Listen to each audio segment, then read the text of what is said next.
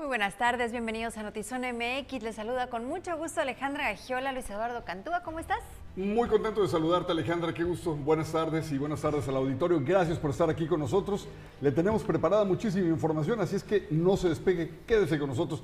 Deje el Tinder a un lado, hoy no va a pescar nada, nadie le ha hecho match, así es que ni se emocione. Quédese mejor a informarse. Empezando por esta noticia que seguramente usted ya escuchó y es que no vamos a tener agua en Tijuana. Hay mil colonias y 900 de ellas no tendrán agua. No sé quiénes van a ser los 100 afortunados, pero aquí están las listas y aquí está la información.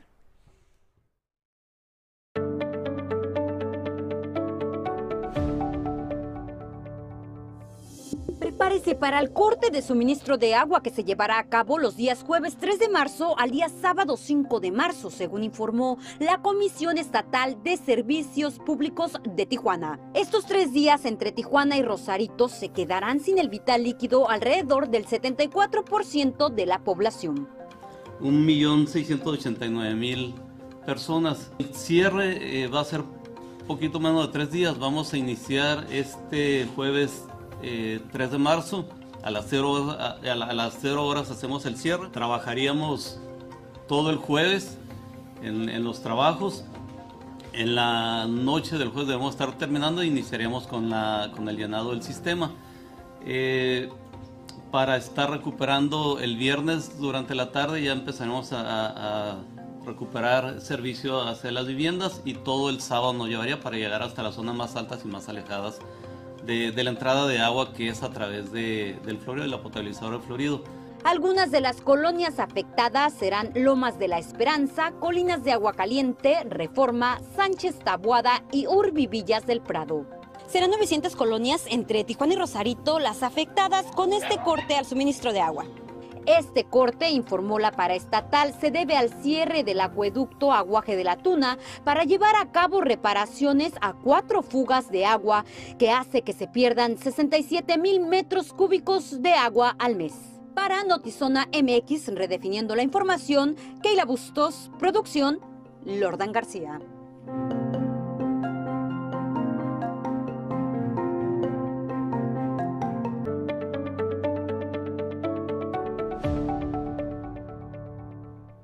Prácticamente todo Tijuana y Rosarito, pero si usted quiere saber a detalle si tiene esta suerte de no estar entre las 900 colonias, aquí en nuestra página puede consultarlas y ahí están las listas eh, todas mencionadas. El tema del agua en Baja California, en Tijuana, el bombeo que viene desde tan lejos, lo que hemos padecido con el gobierno anterior, que supuestamente con los cobros que iban a hacer de la gente que decía Bonilla, no pagaban el agua, supuestamente se iba a arreglar. Pero yo quiero dejar eso a un lado, Alejandro, si me lo permites, para platicar con ustedes, para platicar con el auditorio, contigo obviamente, acerca de la conciencia que nos hace falta como sociedad, cómo vemos todavía a personas regando la banqueta como si esta creciera, cómo vemos a personas haciendo, es que es la verdad, perdóname, pero cómo vemos a personas haciendo un uso indebido del agua.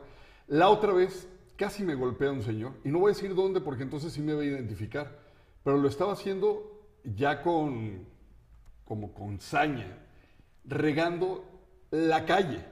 Regando la calle, Alejandra, la calle. Es eh, incongruente que menciones eso, sobre todo cuando en este momento en los distintos negocios y viviendas de Tijuana la gente está reuniendo el agua en cubetas para poder sobrevivir estos tres días que se nos está anunciando que no va a haber agua. Entonces, si podemos tener toda esta precaución cuando se nos dice no va a haber agua, ¿por qué no, tenemos, por qué no podemos tenerla para cuidarla cuando sí la tenemos? No sé sinceramente eh, de qué va la gente que tiene en la cabeza no sé qué, cuando se...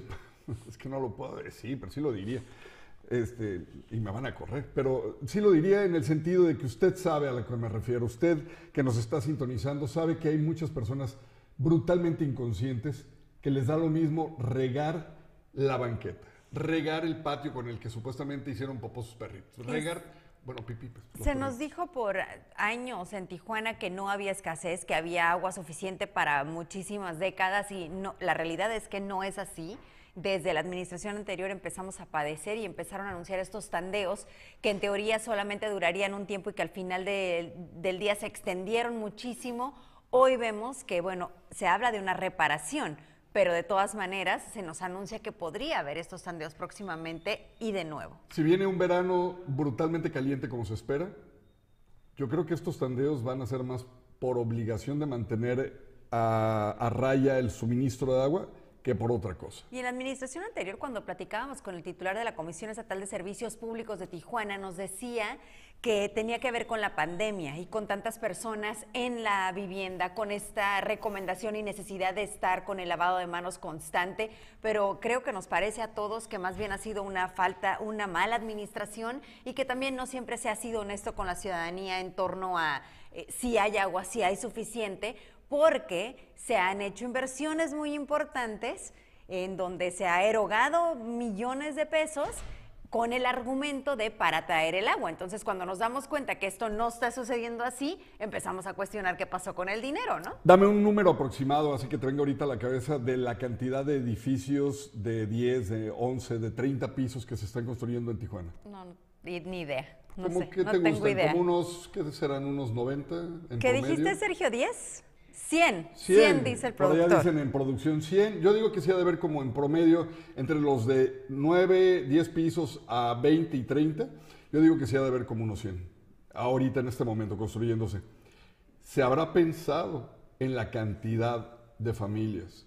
Suponiendo que cada edificio tenga un promedio de 9 departamentos. Difícilmente se ha pensado, como difícilmente se ha pensado en todo lo que implica la planeación cuando se, re- cuando se realiza construcción en Tijuana. Por eso vemos los problemas que vemos, ¿no? ¿Qué tal el drenaje? Imagínate la caída del drenaje, la presión con la que baja el agua de estos edificios a un drenaje que no se ha sustituido por más de 40 años. Nada menos que la nota que vas a dar a continuación de Camino Verde. Cuando hay planeación, se toma en cuenta la cimentación y esto no ha sucedido en gran parte de Tijuana. Exacto. Mire, en una misión más de dron de Zona MX, le voy a platicar que esta tarde sobrevolamos la colonia, justamente, Camino Verde, en el área del cañón Víctor Islas. ¿Debido a qué? Al movimiento de tierra suscitado la noche de ayer, donde se encuentran afectadas 90 viviendas, de las cuales, en las cuales perdón, usted, habitan 189 adultos y 96 menores de edad. Algunas personas han optado por salirse ya de plano de sus viviendas, mientras que otros se resisten. Esto fue lo que dijo la alcaldesa de la ciudad justamente esta tarde. Muchas familias que no quieren retirarse. Hay muchas familias que no quieren retirarse de la zona de riesgo. Esta zona de Camino Verde ya había sido determinada por otras administraciones como una zona de riesgo. Sin embargo, sabemos que los ciudadanos necesitan dónde vivir y, y se asentaron en, esto, en estos lugares. Hay muchas familias que hasta este momento no quieren salir. Se resisten, la mayoría, más del 50% se resisten a abandonar, abandonar sus cosas, ¿no? su patrimonio. Existe una obligación y movimientos, hay que meter vehículos y en este momento la zona está tan en riesgo que evitamos la, la carga pesada, los movimientos, porque se podría generar un movimiento de tierra y poner en riesgo la vida de los que están ahí y también de nuestros servidores públicos. En breve desde Notizón MX. Mientras el presidente Andrés Manuel López Obrador asegura no hay repercusiones en México por la guerra, especialistas difieren y mencionan cinco. El precio del petróleo a 150 dólares, la gasolina y gas por las nubes, se agudizará la crisis de inflación, menos empleo y problema de ingresos. A casi 48 horas del fusilamiento de varias personas en el municipio de San José de, Gracia, aún no se conoce el número real de víctimas, tampoco hay reporte de personas desaparecidas, no tenemos los cuerpos, no tenemos la evidencia del delito tal cual, ya se abrieron carpetas de investigación, pero no tenemos hasta el día de hoy ningún cuerpo, declaraciones del gobernador. Cinco de las diez personas detenidas en diversos operativos realizados de manera simultánea el 25 de febrero como parte de las investigaciones del asesinato del fotoperiodista Margarito Martínez Esquivel, ocurrido el 17 de enero, fueron puestos en libertad. Un saldo de cinco personas muertas dejó un tiroteo registrado en una iglesia de Sacramento. Un hombre asesinó a sus tres hijos en un centro religioso ubicado en la región del Arden. El responsable del tiroteo fue un hombre adulto que después de ejecutar a cuatro personas se suicidó. El uso de las drogas es un problema que va increciendo. No es privativo de México, es en todas las partes del mundo. Pero el tema también en el uso de las drogas son las sobredosis. Vamos a ver un reportaje acerca de esto.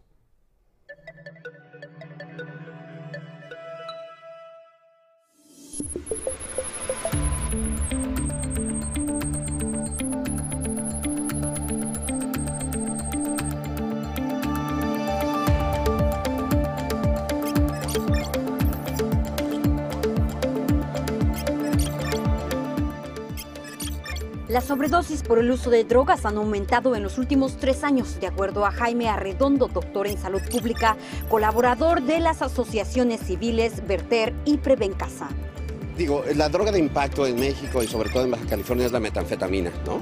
Pero nosotros en Baja California tenemos una característica muy peculiar que nos diferencia del resto del país, que sí tenemos un alto índice de drogas inyectables.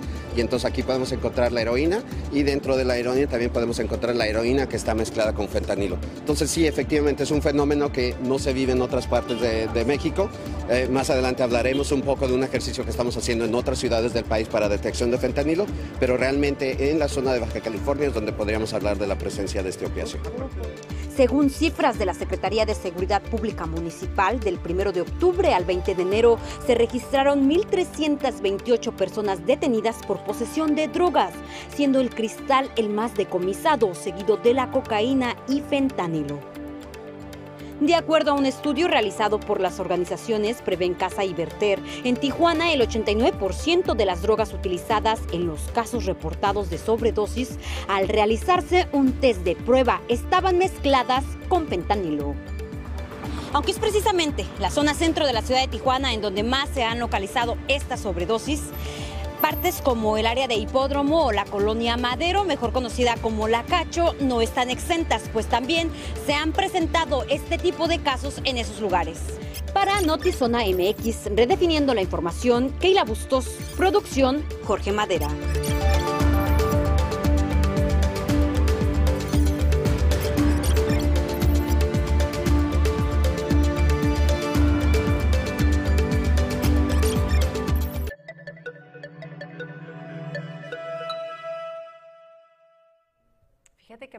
Mencionabas, Luis Eduardo, y muy acertadamente que el tema de las adicciones no es exclusivo de un país, pero sí tenemos datos importantes en donde sabemos que han incrementado, ha incrementado de forma notoria el consumo de drogas en México, cuando antes era Estados Unidos el consumidor por excelencia, eh, y precisamente de ahí todos los problemas en la frontera por la demanda que viene Estados Unidos de droga que llegaba desde México, ¿no? Pero hoy vemos que estos números han incrementado también en nuestro país sin las soluciones eh, pues eficientes o eficaces para, para batirlo. No te da, a usted que nos está sintonizando, no se hace la pregunta de ¿Qué pasará con las autoridades cuando bajan, por ejemplo, cualquier persona aquí en Tijuana puede cruzar por la Avenida Internacional rumbo a playas de Tijuana? y no ves a uno, no ves a dos, creo que los podemos contar por centenares, sí. de personas que se están inyectando algún tipo de dosis. Puede ser heroína, puede ser alguna otra droga sintética, pero lo vemos tan frecuente, tan masivo y desde hace tantos años que yo creo que ya nos acostumbramos al fenómeno de la drogadicción ambulante. Y yo no sé si te ha pasado, Alejandra, con tus hijos manejando el carro, pero ya ni preguntan. Sabes que yo viví muchos años en playas de Tijuana y siempre me ha impactado. O sea, no es algo a lo que me he podido acostumbrar. Eh, es algo que, que efectivamente le he tenido que explicar a mis hijos de una forma incómoda y dolorosa, pero ahorita que dices se acostumbras, yo creo que a mí me sigue impactando cada vez eh, estoy consciente de los esfuerzos que se han tratado de hacer por parte de algunos ayuntamientos para retirar a esas personas de ahí, algunos incluso internarlos en centros de rehabilitación, pero esta es una decisión voluntaria, no lo pueden hacer eh, obligándolos y regresan. ¿Habrá alguna solución, Alejandra? Híjole. A usted que nos está sintonizando y que puede usar también esta plataforma para opinar, ¿tendrá alguna solución a manera de propuesta? Porque sí estaría bien unificar criterios en torno a una solución que quizá viene a ser eh, colectiva y no unipersonal, no de un solo gobierno. Definitivo. Y tenemos aquí algunos comentarios gracias a quienes se conectan en este momento. Bueno, esto es en otro tema, pero nos dice Juan Manuel que para el H presidente en México no pasa nada, refiriéndose al tema de los eh, ejecutados en Michoacán. Ahorita vamos a hablar un poquito más de eso. Ha sido tema, por supuesto, desde que vimos este video, sobre todo porque llama la atención de las autoridades, pero ahorita abordamos este tema y, creo que coincido contigo, este, el, minimizar estos hechos tan alarmantes para todos los mexicanos nos hace bastante ruido cuando escuchamos al presidente en sus mañaneras. Fíjate que ahorita que hablaba del tema de la drogación, se me pasaba a decir algo, Alejandra, no sé, lo compartirás, no sé si será un punto de partida, el hecho de que muchas de las personas que en condición de calles en condición de calle, perdón, buscan la droga, es también porque quieren mitigar el hambre y quieren evadir la realidad. Porque creo que no sé si es más doloroso verlos drogarse o más doloroso el hecho de saber que si están pegados a la canalización es porque cuando caiga la noche van a empezar a escarbar, como lo hemos visto, para hacer cuevas y refugiarse en ellas, en los camellones, o van a buscar en los mismos eh, compuertas de la canalización un hueco donde eh, pues mitigarse y tratar de hacer una fogata para pasar la noche y no de una semana, no de un mes. Sus vidas pueden pasar así por años hasta que pierden la conciencia y lo único que buscan son unas cuantas monedas para la dosis. Y representando riesgos en todos los sentidos, porque hemos visto cómo las vialidades se colapsan por estos, eh, esta forma de escarbar que mencionas y riesgo para ellos cuando llegan las lluvias, cuando sí se llena la canalización del río y bueno, estas historias que si vives en Tijuana, pues por supuesto las conoces. Pues ahí está, dejaríamos la pregunta también para ustedes, amigos del auditorio, si quieren colaborar con propuestas será un placer comentarlas para que las autoridades puedan hacerle caso. O por lo menos las tomen en cuenta. Y bueno, vamos a hacer un recuento de esta noticia. Ayer ya se la dimos a conocer, hemos platicado ampliamente, pero vamos a, retomarlo por lo que les mencionaba, por las declaraciones que hace el presidente. Y este video, pues usted seguro ya lo vio, ¿no? Este grupo de hombres armados irrumpe en un velorio, saca a varias personas de la, a la vía pública y las fusiló la tarde del domingo 27 de febrero en San, José de Gracia, en Michoacán, un poblado que hace frontera con Jalisco. Podrían ser 17 los muertos en esta ejecución que fue videograbada por testigos y que sería la mayor masacre en este año, según informó el gobierno mexicano. En la casa se estaba velando a la madre de Alejandro G., alias El Pelón, a quien se identifica como líder de una célula local del cártel Jalisco Nueva Generación este llegó al funeral protegido por 15 sicarios, pese a que había amenazas en su contra por parte de miembros de su grupo. Y lo que nos llama la atención después de esto, pues son precisamente las declaraciones del presidente, en donde se minimiza, en donde incluso se habla de un posible montaje. Las declaraciones del gobernador, pues es que no hay cuerpos. A ver, señores, que todos lo vimos, ¿no? Y si no hay cuerpos, entonces con mayor razón se tienen que poner a trabajar y se tienen que poner a investigar. Hay videos de los ríos de sangre, hay videos de estos sicarios llevándose algunos cuerpos en las cajuelas. Es imposible que la autoridad trate de tapar el sol con un dedo en este caso, que, insisto, este video dio la vuelta al mundo.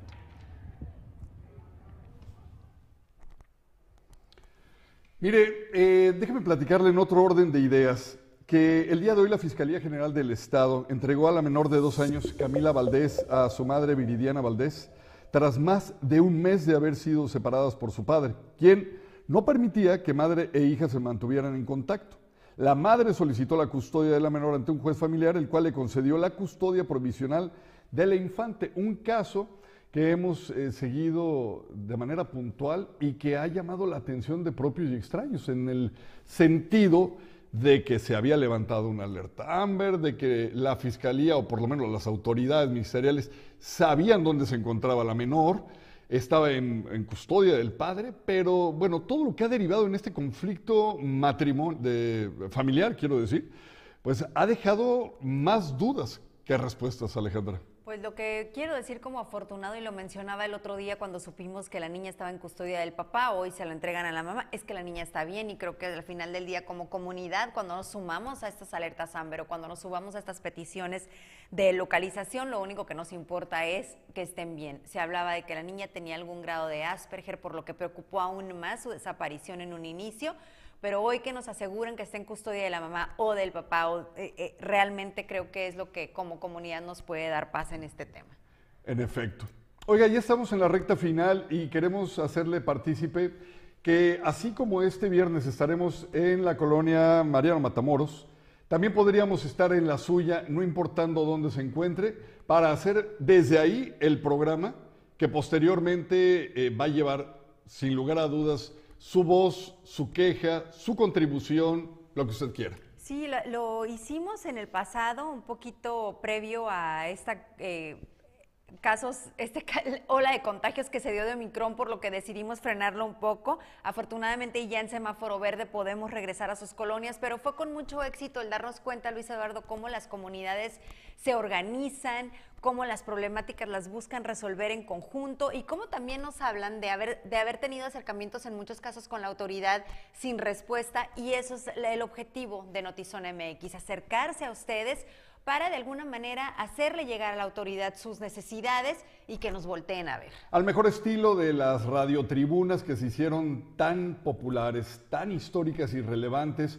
eh, todavía hasta la última década, la, década pasada, eran de un poder impresionante las radiotribunas. Bueno, pues ahora con este formato en redes queremos retomarlo dándole esta refrescada, dándole esta pequeña maquillada. ¿Para qué? Para que actualizada también atraiga a las nuevas generaciones y vean que acercar cámaras y micrófonos es tan relevante como casi casi irle a tocar la puerta a un funcionario que por lo general está desayunando en algún buen restaurante de Tijuana con su dinero en homenaje a José Lino Ortiz, quien hizo de estas tribunas lo que son el día de hoy y que tenemos la fortuna de trabajar con su hijo, nuestro productor Sergio Lino. En homenaje a él nacen estas tribunas en su colonia y este viernes en la colonia Mariano Matamoros. Ojalá que nos pueda acompañar. Eh, le vamos a estar posteando en nuestras redes el lugar exacto donde nos vamos a encontrar. Va a ver usted la unidad móvil.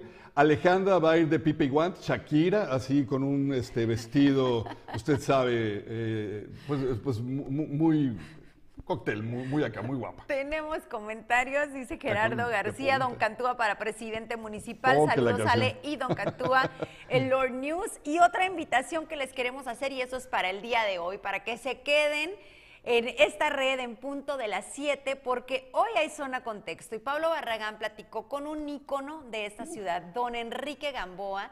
Hablan de su carrera y de su vida empresarial, de la Tijuana de aquellos años y sobre todo de la filantropía y de cómo ha influenciado y cómo ha hecho bien eh, sus decisiones en la vida de tantos niños y jóvenes de esta región. Impresionante, señor. Es bueno, para mí de los más admirables que tenemos, siempre reconocido por fortuna, eh, se puede decir que no ha habido un día o no ha habido un sexenio, no ha habido un trienio, no ha habido gobierno que no pase y reconozca la labor. Pero sabes que a veces me preocupa que sí le reconocen, pero no le apoyan con lo que verdaderamente hace falta. Entonces, yo creo que de esto y más va a platicar hoy con Pablo, no se lo puede perder, suena contexto. 7 en punto. Nuestras redes sociales, por supuesto, Zona MX en todo, en Twitter, en hasta Paloma mensajera, tenemos palomas entrenadas que le llevan a usted el acordeón de lo que hicimos aquí. Nada más que nos tardamos un ratito en escribirlo con letra pequeñita, pero de que el cucurru llega, llega. Le recordamos que la lista de colonias en donde no habrá agua están también aquí en nuestra página por si gusta consultarlo. Y la invitación a acompañarnos mañana en punto de las 6 de la tarde aquí en Notizón MX, redefiniendo la información.